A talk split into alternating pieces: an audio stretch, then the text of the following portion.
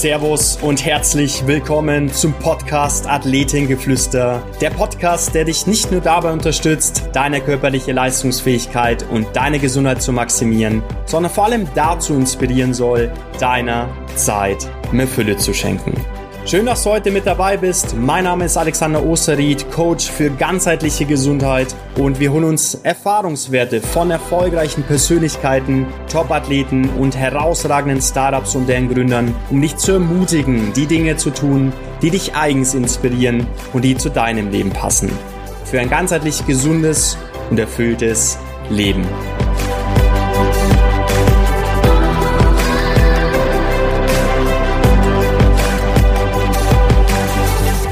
Ich freue mich wieder mal sehr, einen ganz besonderen Gast hier zu haben. Er ist Inhaber von zwei Unternehmen. Er ist Trainer, Berater, Speaker und Autor und unterstütze bereits Unternehmen auf Konzernebene, klein- und mittelständige Unternehmen sowie Coaches und Experten in ihrer Kommunikation und bei der Umsetzung digitaler Marketing- und Vertriebsstrategien. Sein Ziel war es, immer Höchstleistungen zu erzielen. Er war jahrelang im Profisport, dann in Unternehmen, in Managementpositionen bis hin zu mehrjähriger Erfahrung in der Beratung von über 130 Betrieben in verschiedenen Branchen im Bereich Positionierung, Kommunikation und Marketing tätig. Und warum ihn viele seiner heutigen Kunden als Mentor für emotionale und klare Kommunikation und als Wegweiser ihres digitalen Geschäftserfolges ansehen, darüber wollen wir heute sprechen. Ich freue mich sehr, lieber Christopher Nachtwey dass du hier zu Gast bist. Ja, sensationell zusammengefasst. Alex, ich danke dir vielmals. Tolle Anmoderation. Vielen herzlichen Dank. Ich möchte wieder beginnen mit einer Frage, was die Zuhörer über dich wissen dürfen, dass du das Gefühl hast, sie wissen wirklich, wer Christopher Nachtwey ist? Ich glaube, ich fange einfach mal da an, äh, wo komme ich her und wie bin ich der geworden, der ich heute bin? Vielleicht fassen wir es so zusammen. Wunderbar. Wenn wir damit starten, also irgendwo komme ich aus einer Unternehmerfamilie, da bin ich entstanden quasi. Ich habe das Unternehmertum mit der Muttermilch ein Stück weit bekommen. Also mein Vater war früher ähm, ja, Bauunternehmer, der hat äh, Häuser gebaut und äh, meine Mutter ähm, ist mittlerweile Unter Unternehmensberaterin in der Finanzbranche. Ähm, und letzten Endes, ich glaube, als ich schon 12, 13 Jahre alt war, hatte ich schon den Wunsch, Unternehmer zu werden. Damals hatte ich die tolle und glorreiche Idee, komm, du äh, machst eine Pizzeria auf. Also wenn ich rechtsfähig gewesen wäre, ähm, dann hätte ich mir da wahrscheinlich schon irgendwie, hätte ich schon versucht umzusetzen. Einfach, du merkst, in welche Richtung mein äh, Geschmack geht, ne, auch vom Essen her. Schön. Der Verzehr und der Konsum ist etwas weniger geworden. Also ja. aber trotzdem ist es immer noch ganz lecker. Aber ähm, das war das eine und das andere war immer mein, ich habe immer zu zwei Herzen in der Brust gespürt. Das eine war natürlich das Unternehmertum, was ich so vorgelebt bekommen habe, wo ich auch die richtigen Glaubenssätze ein Stück weit vermittelt bekommen habe und auf der anderen Seite natürlich auch äh, mein sportlicher Anreiz. Und ähm, mein Vater war auch Fußballer, also nicht der, den man so kennt von, ich glaube, außer Bayern kommt er ja auch, ne? Der Herr. Ja, ja. Genau, der genau. Norbert Nachbar, genau, der nicht, der wird auch anders geschrieben. Doch ähm, letzten Endes hat mich mein Papa da natürlich auch immer so ein Stück weit als Mentor ein Stück begleitet, so auf meinem Weg. Mhm. Ja, und ähm, da hat mein, mein Herz früher für geschlagen. Und ähm, ich meine, ich, ich war nie der, aber auch nie der komplett, komplette Fußballer, wie man sich so vorstellt. Zweimal am Tag äh, Fußball spielen, äh, zweimal am Tag Nudeln essen und zwischendurch Playstation spielen, das war nicht so mein Weg. Sondern ich habe neben dem Fußball, den ich da hatte, natürlich auch gern Nudeln gegessen, aber gleichzeitig habe ich ähm, mich halt auch weitergebilden wollen mhm. ähm, und habe mal versucht, ähm, ja, parallel ähm, viel zu tun, weil ich irgendwann mal so Anfang 20 gemerkt habe, du solltest gucken, dass du auch in deine ähm, ja, geistige Kompetenz investierst. Einfach, weil ich gemerkt habe, als es damals nicht so gut lief, ich war damals bei euch in Bayern unterwegs in Burghausen, mhm. da hatte ich eine, eine nicht so gute Zeit, habe ich gedacht, komm, jetzt ist der Zeitpunkt, ich mache mich mal selbstständig und habe dann versucht, irgendwie Veranstaltungen zu planen, weil als Fußballer warst du immer auf tollen Veranstaltungen unterwegs und dachte, das kannst du auch selbst, hast ein tolles Netzwerk und das ging voll nach hinten los und hast du selbst die letzten ähm, Einnahmen, die du hattest, irgendwie noch verbraten. Und ja. habe ich gemerkt, okay, jetzt machst du was Seriöses. Mhm. Und das Seriöse bei, war bei mir, ich dachte, komm, Autos magst du auch gerne, du wirst Automobilkaufmann. Und da habe ich gemerkt, keiner hat sich für mich interessiert. Die haben mich mal zum Vorstellungsgespräch eingeladen. Und dann war so die Zeit, wo, ich, äh, wo ich gesagt habe, ich muss diese Kompetenz aufbauen. Ich habe dann meine Wirtschaftsschule nachgeholt, ich habe dann mein Studium gemacht mhm. im Bereich Marketing, Unternehmensführung, BWL, also all das, was ich heutzutage mache, kannst du sagen, nur halt vom theoretischen Teil. Äh, man braucht halt damals seinen Schein quasi. Ja, und parallel, ich habe dann noch in, in Braunschweig nochmal Fuß gefasst und ähm, habe hier und da auch Profiverträge noch gehabt und habe da auch meinen Lebensunterhalt mit verdient. Mhm. Und ähm, dann war es so irgendwann der Zeitpunkt, wo ich gesagt habe, jetzt, jetzt muss mehr passieren. Ich wollte dann auch irgendwo, habe mit den Hufen geschart, das ein Stück weit hinter mir lassen und wollte dann ins, ähm, mehr von diesem Unternehmertum kennenlernen. Da dachte ich mir, komm, wie geil ist das denn? Du machst auf der einen Seite irgendwas mit Sport und auf der anderen Seite irgendwie dieses Unternehmertum. Also du musst zu einer renommierten Fitnesskette gehen. Mhm. Das war damals in Stuttgart und ähm, dort wurde mir in Aussicht gestellt, hey, du leitest vielleicht mal so einen Standort, wenn du gut bist. Und das hat schon nach drei Wochen irgendwie geklappt, weil sie wohl anscheinend ähm, relativ überzeugt waren. Und was ist daraus entstanden? Im Endeffekt ja, ich habe dort einen Club gekriegt, der irgendwo seit Jahren rote Zahlen geschrieben hat und ähm, letzten Endes irgendwie alle sich da die Hörner dran ausge, ne, abgestoßen ja, haben. Abgestoßen haben, ja. Ah, genau. Und ich war auch irgendwie, glaube ich, dreimal in drei Monaten dabei hinzuschmeißen und irgendwie haben wir es dann mit einem Kernteam von genau ich und ein weiterer geschafft, dieses Ding in drei Monaten wieder in schwarze Zahlen zu bringen. Mhm. Und alle anderen sind irgendwie gegangen, die in diesem Team waren. Ich glaube, die mussten auch gehen zu dem Zeitpunkt, damit es funktioniert.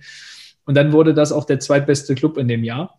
Und dadurch habe ich natürlich immer mehr Vertrauen gespürt und durfte mhm. auch immer mehr Verantwortung übernehmen. Und irgendwann war es dann halt auch ähm, ja so quasi die Kette, die ich mitleiten durfte.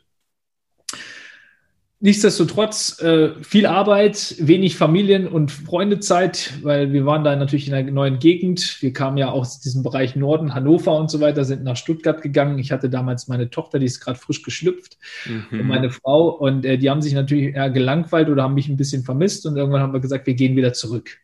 Und dann war so der Zeitpunkt, ähm, ich habe hier Fuß gefasst, ich war dann wieder Geschäftsführer von einer äh, Fitnesskette, einer großen, ähm, mit 700 Mitarbeitern und ähm, knapp 20 Standorten und ähm, durfte dann aber, oder was heißt durfte, ich wurde abgeworben zu einer Unternehmensberatung im Bereich einmal Gießkanne, Positionierung, Marketing, Kommunikation, Vertrieb, also alles dabei. Ja, und dann habe ich immer mehr so das Thema Storytelling für mich erkannt, wo du sagtest, Mentor für gute Kommunikation, Dankeschön. Ähm, so ging es tatsächlich los. Es ging ähm, in den Bereich rein, wo ich, wo ich gemerkt habe, okay, ich, ich, ich, möchte, ich möchte nicht dieses typische Marketing-Blabla nach außen transportieren für meine Kunden, sondern ich möchte verstehen, wie kann man ähm, allein von der Kommunikationspsychologie, von der Verkaufspsychologie die Menschen anders triggern.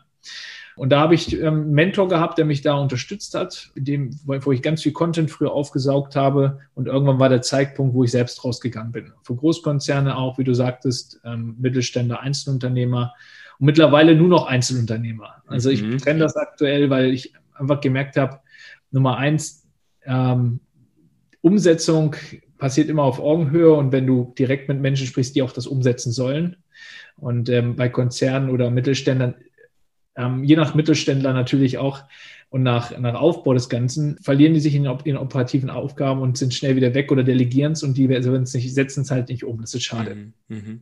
Deswegen halt dieser Expertenpunkt, ich möchte mit einzelnen Experten arbeiten und dann nicht nur noch zum Thema Storytelling, weil das eine, ich sag mal, ein schließt Floß das andere nicht aus, oder? Im Sinne von nicht nur Storytelling, sondern da gehört auch Marketing, Strategie, Vertriebsstrategien dazu. Ja, richtig, nee, ich bin bei dir. Also das ist wie eine Wertschöpfungskette im Endeffekt. Du kannst nicht äh, Kommunikation bauen, wenn dein Angebot nicht passt. Wir haben in den letzten Monaten erfahren, was es heißt, ein Angebot verändern zu müssen, vielleicht auch auf die Gegebenheiten abstimmen zu müssen mhm. ähm, es skalierbarer aufzubauen, es unwiderstehlich trotzdem aufzubauen, weil viele natürlich ein Angebot haben und pitchen. Ähm, sich vielleicht auch von der Positionierung ein Stück weit abzusetzen vom Markt, ist ja auch wieder Kommunikation ein Stück weit. Ähm, und daraus dann auch die richtigen Vertriebsentscheidungen zu treffen, auch einen ordentlichen Verkauf mit guten Geschichten aufzubauen, mit einem Prozess, und das Ganze dann das Rad größer zu spinnen. Und auf diesem ganzen Weg begleite ich Menschen heutzutage, weil ich mhm. glaube einfach, es ist ein Zusammenspiel, es ist eine Synergie zwischen diesen ganzen Ding, das ist wie eine Verkettung. Yeah. Deswegen, ähm, wie so ein Floßfall, ein Floß fährt nur, wenn es sechs Balken hat und nicht nur ein, sonst wirst du auch nass. Und daher denke ich, ähm, wir können da auf einem Floß gemeinsam runterfahren. Wunderbar. Ja, vielen Dank fürs Teilen ähm, deiner Story. Wunderbar. Und ich habe ein ganz spannendes Zitat gelesen, vielmehr was in deiner Story mit inkludiert. Freunde, ihr wisst, worauf es wirklich ankommt. Wir stehen für echte Qualitätsarbeit. Und daher bitte ich euch auch, heute unseren Auftrag zu 100 Prozent zu erfüllen, auch wenn es 30 Minuten länger dauert und ihr Feierabend haben möchtet. Du weißt von wem dieser Satz stammt. Und äh, ja, wenn uns, wenn uns äh, auch da nochmal kurz abholst, Christopher, äh, was es äh, ja mit dieser Aussage auf sich hat und äh, wie du dann nochmal in die, dieses Unternehmertum reingeschlüpft bist, das, das würde mich interessieren. Ja, ich kriege Gänsehaut, weil ähm, mein, mein Vater sagte das ja damals. Ich, ja, unsere, also die Firma meines Vaters, die war direkt quasi in unserem äh, Elternhaus dran. Ähm, das heißt, diese Scheune, diese alte Scheune des Bauernhauses diente quasi dann so als, äh, als Unternehmensstandort. Und ähm, ich habe das halt morgens manchmal mitgekriegt, wie er so sein Team einge, ähm, quasi auf den Tag vorbereitet hat und so weiter. Und, ähm, Wie im Fußball, ne? auch, in der Kabine. Sehr, ja, sozusagen. Ne? Und das war halt dann immer ähm, entsprechend im Lager. Und da hat er so sein, sein eigenes Team aber ähm, entsprechend sein Bauteam im Endeffekt auf den Tag vorbereitet. Und ähm, das hat mir halt immer mehr sehr imponiert, weil das Problem war, er selber hat es nie geschafft, diese Aufmerksamkeit nach draußen zu transportieren er konnte, also er hat immer wieder dann mit auch mit Billiglöhnern und so weiter konkurrieren müssen teilweise, aber hat selber so viel darauf gegeben, dass eine gute Qualität hinten rauskommt. Letzten Endes hat er mir auch andere Tugenden einfach beigebracht. Er sagt immer so zu mir, ähm, Chris, versprech nie das, was du nicht halten kannst zum Beispiel. Auch so ein Ding. Also das sind immer so, so Kernthemen, die dich ja im Leben begleiten. Das war ja auch ein Thema, warum ich irgendwann gesagt habe, Storytelling allein reicht nicht aus, um Dinge versprechen zu können oder ähm, Leuten auch irgendwo planbar irgendwas ähm, mitzugeben auf dem Weg. Deswegen äh, musst du dein Angebot verändern. Deswegen habe ich das ja auch irgendwann mal verändert, das Angebot. Mhm. Ja. Ähm, einfach, weil, weil du ja Grundtugenden folgst und weil ja aus dem Fußball hast du, hast du auch irgendwie den Ehrgeiz zu sagen, hey, wenn wir schon mal ähm, zusammen im Team spielen, dann wollen wir auch gewinnen. Quasi.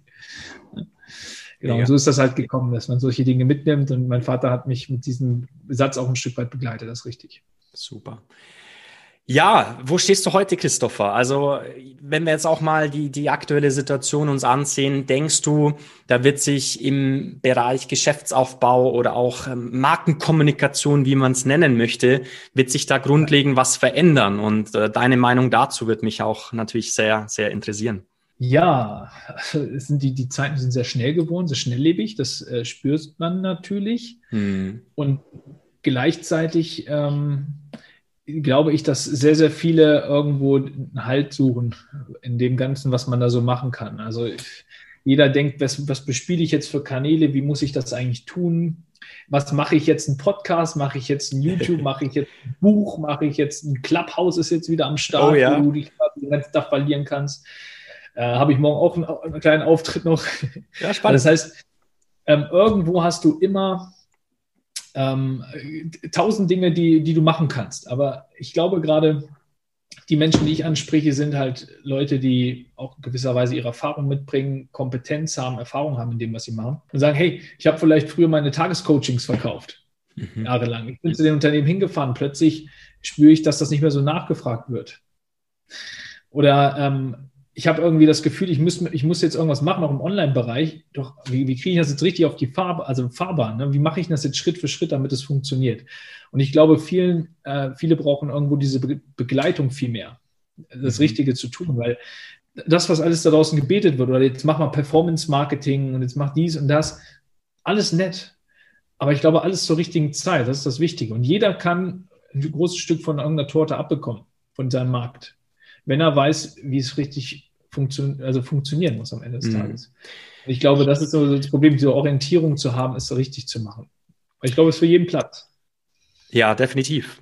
Ähm, und du hast was Wichtiges gesagt, denn das Richtige zu tun, wie kommen wir denn erstmal auf das Richtige, um es mal ganz einfach auszudrücken? Also wie, ja, wie, wie, wie kommen wir darauf, eben die richtigen Dinge richtig zu tun?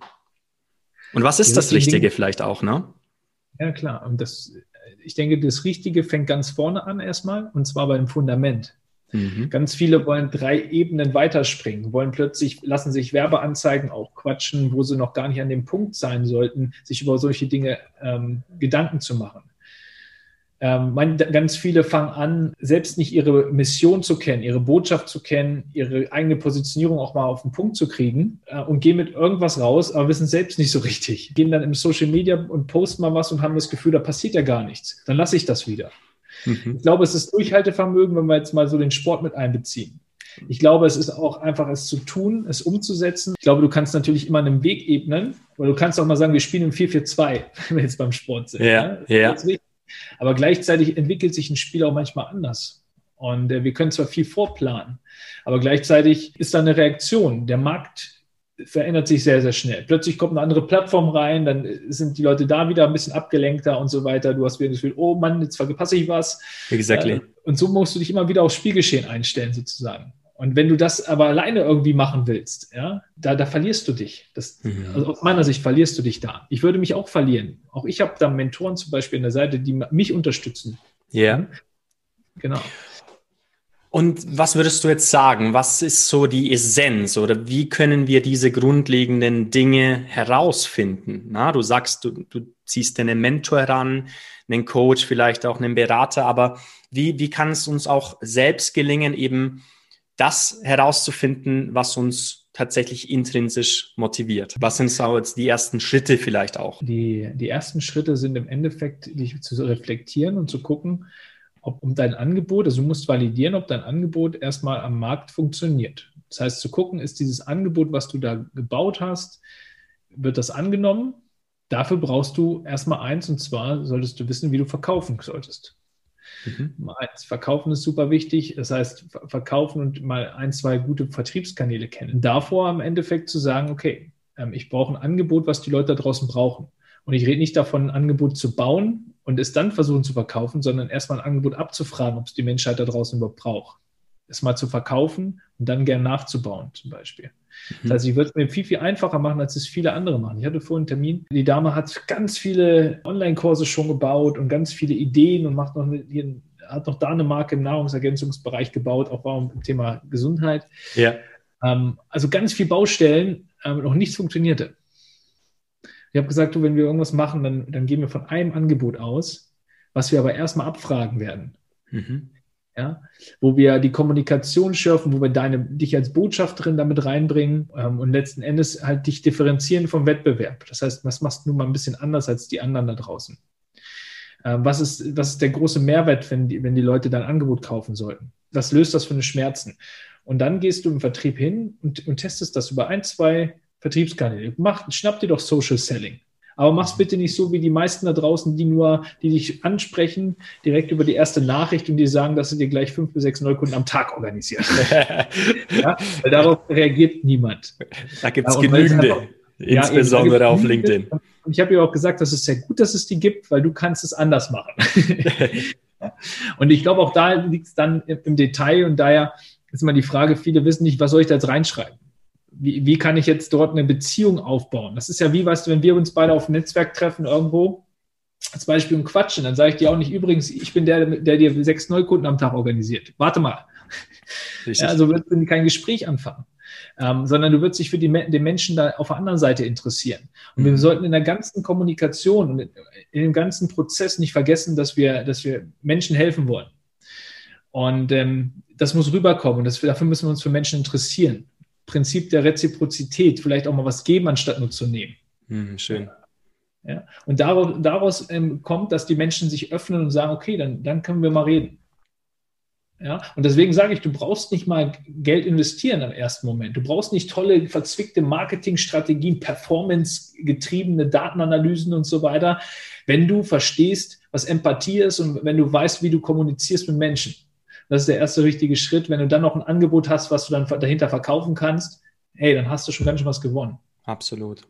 Ja, schön, schön äh, gesagt, denn Geschichten erzeugen beim Menschen schließlich Bilder im Kopf. Viele haben die Chance, ein ganzes Bilderbuch zu verschenken. Das ist auch ein tolles, äh, tolle Anekdote, die du gebracht hast auf deiner Webseite. Christopher, du hast es vorhin äh, schon kurz erwähnt, was für dich so Eigenschaften sind, die du aus dem Profisport ins heutige Unternehmertum mitbringst. Welche sind für dich unverzichtbar? Ich glaube, was mich damals persönlich immer ausgemacht hat, auch wenn 7-0 für uns stand, mich haben die Gegner gehasst, weil ich immer noch weiter gepowert habe und immer noch weiter gesagt habe, wir lassen nicht locker, wir schießen noch zwei.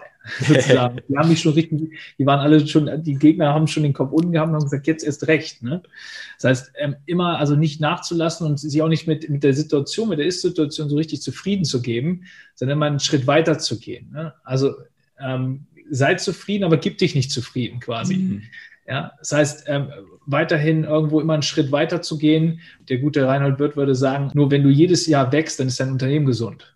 Und dafür mhm. brauchst du immer wieder eigene Reibung, es zu machen. Und die meisten, die halt auch mal schnell wachsen, die ich auch so erlebe, die, die wachsen zwar schnell, aber da, die Kunst ist dann auch immer weiter kontinuierlich zu wachsen und nicht zu sagen, ich gebe mich zufrieden, ich habe ein Plateau und dann geht es wieder runter, weil auch das gibt's weil dann wieder Dinge vernachlässigt werden, weil dann plötzlich auch neue Herausforderungen kommen und die ihre Energie auf falsche Sachen schieben, das Momentum wiederum wegfällt quasi. Ja. Deswegen ähm, definitiv sei zufrieden, gib dich nicht zufrieden, halt den Fokus hoch, vergiss auch nicht zu verkaufen, es ist die härteste Währung für Vertrauen von Menschen, ja, die sie dir geben und du, du kannst nur dann helfen.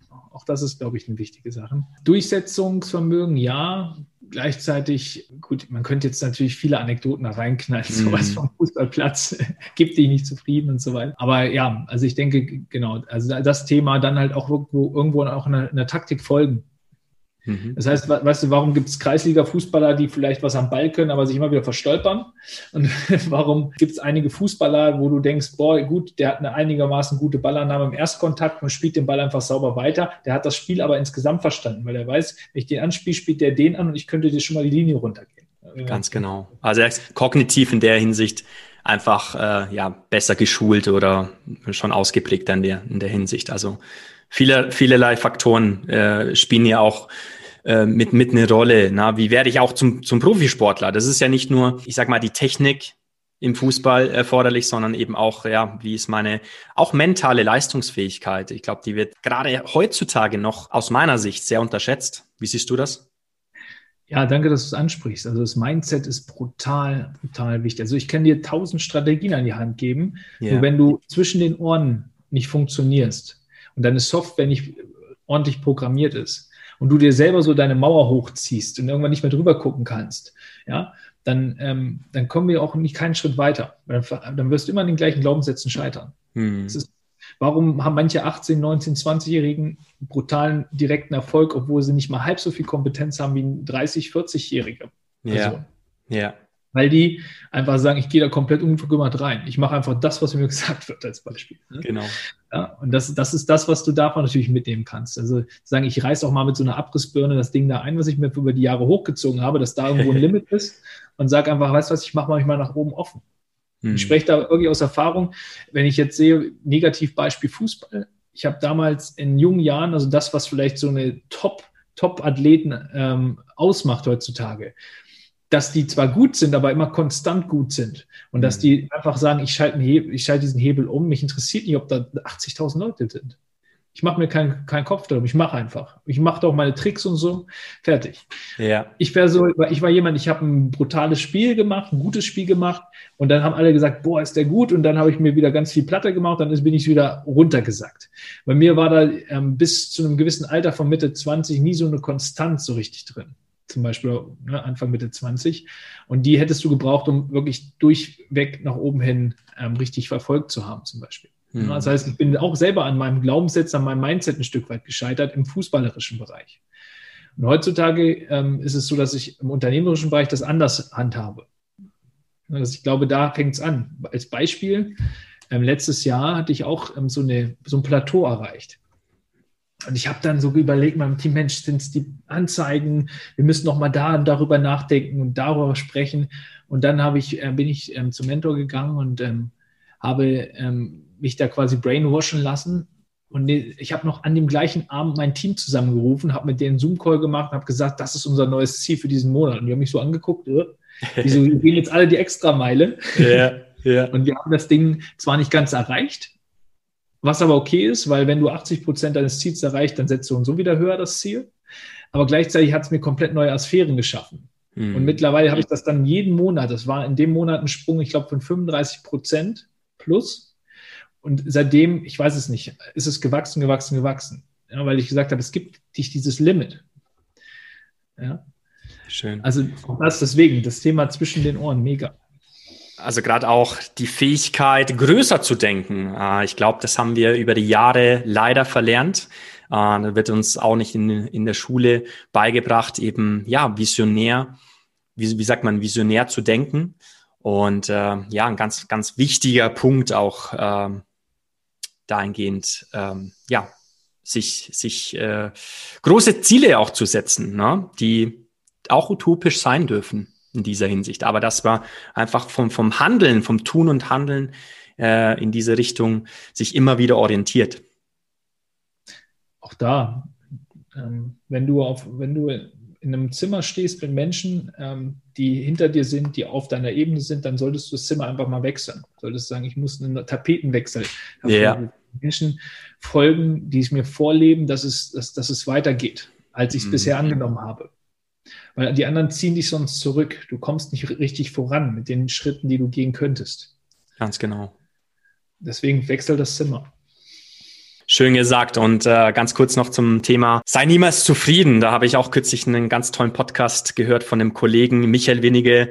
Gerne mal reinhören in Attacke, wo es darum geht in dieser Folge. Sei dankbar, aber gib dich eben niemals zufrieden. Das ist ein ganz, ganz toller Mehrwert. Ähm, können wir gerne auch verlinken in den Show Notes und passt in diesem Kontext sehr, sehr gut dazu. Christopher, was würdest du heute sagen? Was ist so dein Geheimnis? Weil Geflüster verbindet ja auch immer Geheimnisse. Ich möchte so ein bisschen die nicht gesehenen Dinge hervorrufen bei den Menschen, bei den Interviewgästen, was dich so erfolgreich gemacht hat, der du heute bist.